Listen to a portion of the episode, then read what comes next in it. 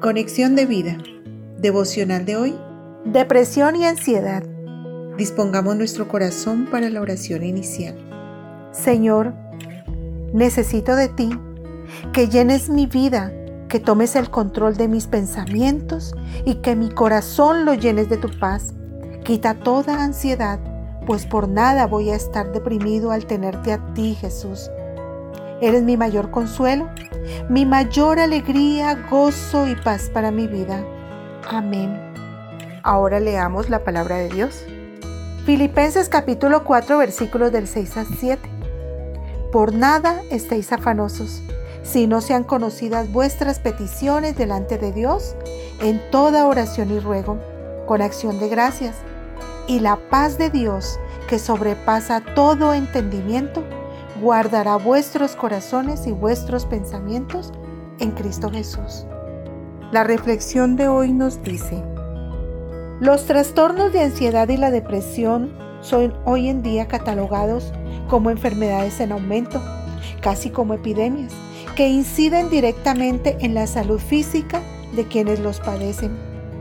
Millones de personas sufren los efectos de estos trastornos que están catalogados y son estudiados por diversas organizaciones en el mundo por la alta incidencia en la productividad y calidad de vida de las personas. Las personas que sufren de depresión, por ejemplo, pueden expresar llanto en cualquier momento. Nada les causa alegría, no quieren salir de casa, solo desean estar durmiendo, no quieren hablar con nadie, lo que al final conduce a un mayor grado de ansiedad, de depresión y no encuentran sosiego. Por esto, necesitan ayuda pronta, como dice Proverbios 12:25. La congoja en el corazón del hombre lo abate, mas la buena palabra lo alegra. Y esta buena palabra es sin duda la palabra de Dios, que no solo alegra el corazón, sino que da una solución eficaz para extinguir la depresión, la ansiedad y la angustia de la vida. Cristo nos enseñó a confiar en Dios en estos momentos, explicándonos que de nada sirve preocuparse o llenarse de ansiedad, pues Dios tiene cuidado de nosotros y nos provee para todas nuestras necesidades, incluso para las más comunes como el alimento y el vestido.